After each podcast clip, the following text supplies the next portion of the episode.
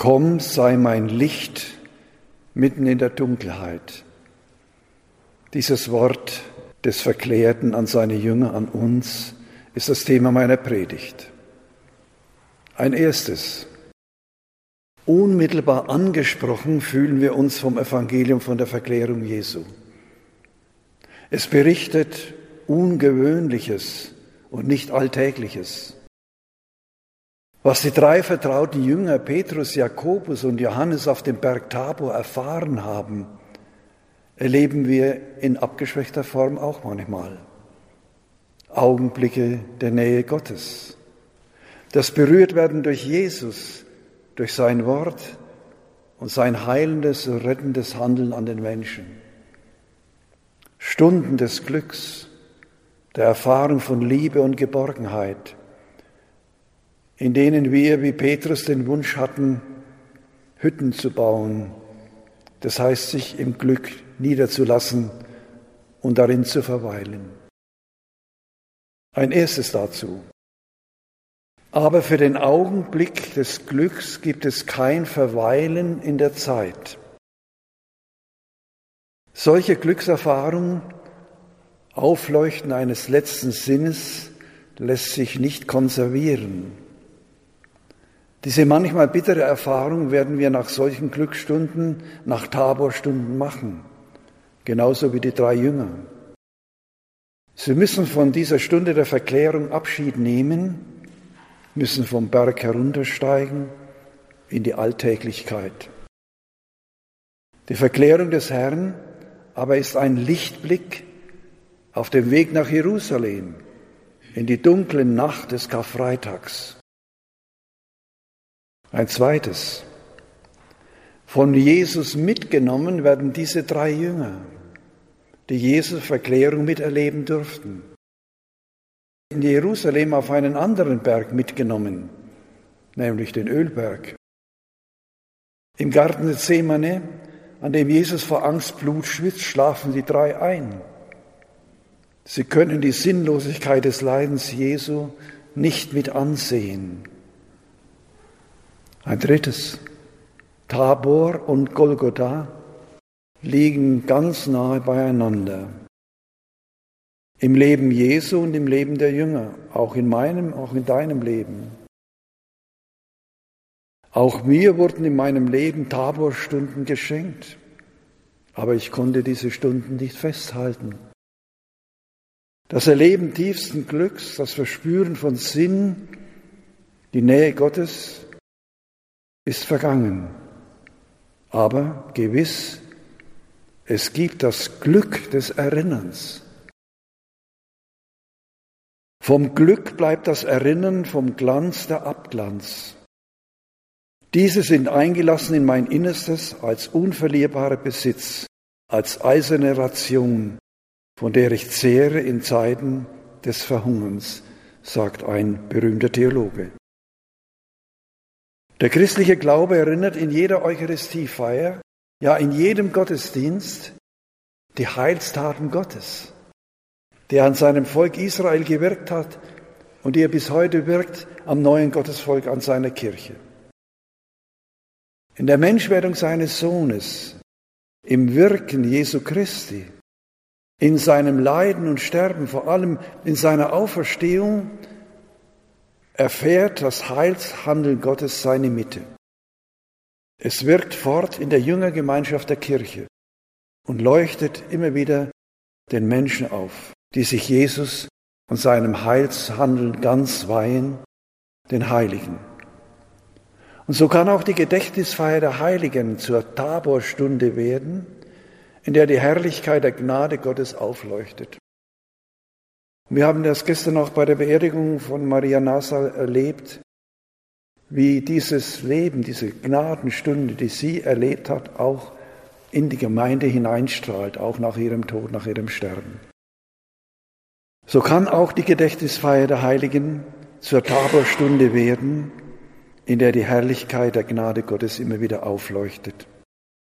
Und ein drittes, Tabor und Golgotha-Stunden, ja, es ist gut, solche Taborstunden, solche vom Glauben und der Freundschaft mit Jesu geschenkt, die Lichtblicke nicht zu vergessen, indem wir sie immer wieder erinnern. Denn sie garantieren uns, dass es letztlich einen Sinn gibt.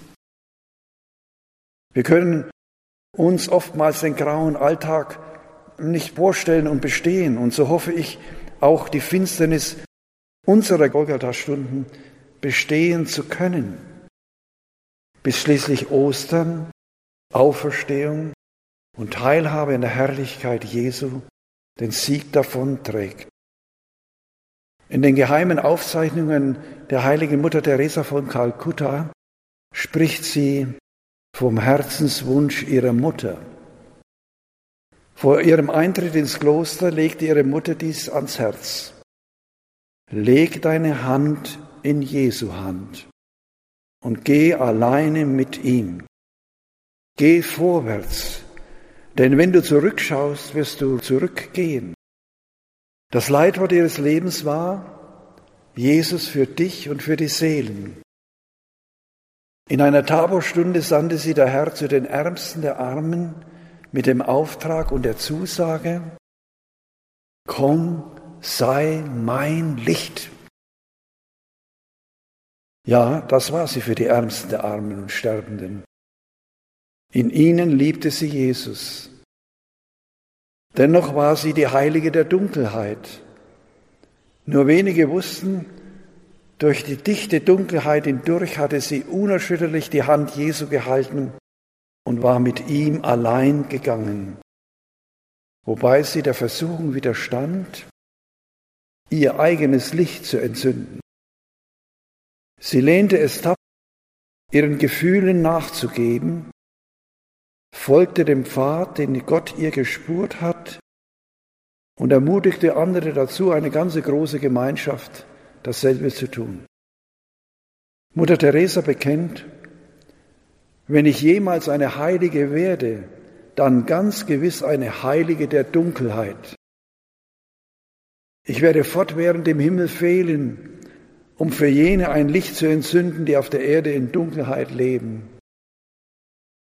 Taborstunden wollen uns stärken, an der Hand Jesu unseren Weg zu gehen. Auch wenn wir nichts fühlen und uns die dunkle Nacht der Sinne ergreift, bis hin zur Gottverlassenheit. Denn gerade dann sind wir bei Jesus und er bei uns. Sein Wort am Kreuz, mich dürstet, war das Schlüsselwort für Mutter Teresa. In Hinwendung zu den Ärmsten und Sterbenden wollte sie Jesu Durst nach Liebe stillen.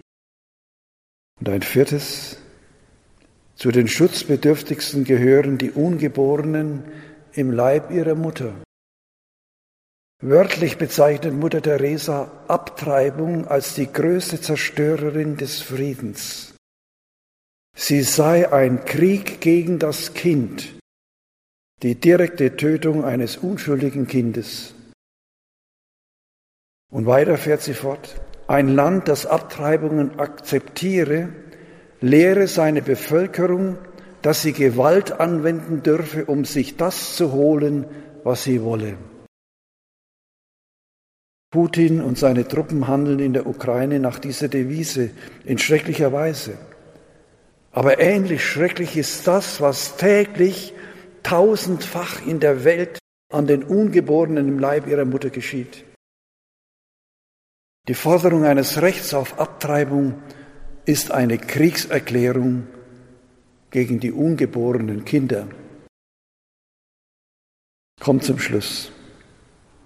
Der Weg zur Auferstehung führt über die Dunkelheit Golgathas. Und wer sich für den Schutz des Lebens heute einsetzt, der bekommt keinen Beifall, der wird niedergemacht. Der muss durch diese dunkle Nacht der Bosheit und des Unverständnisses hindurch. Wer wie Mutter Teresa von Kalkutta Jesus bis hinein in die äußerste Dunkelheit folgt und die Treue hält, ist ihm auch ganz nahe in seiner Auferstehung und ewigen Herrlichkeit beim Vater. Dies ist die stärkste Form der Mitwirkung an der Erlösung. Und für diese Mitwirkung an der Erlösung durch Mutter Teresa von Kalkutta danken wir immer wieder Gott.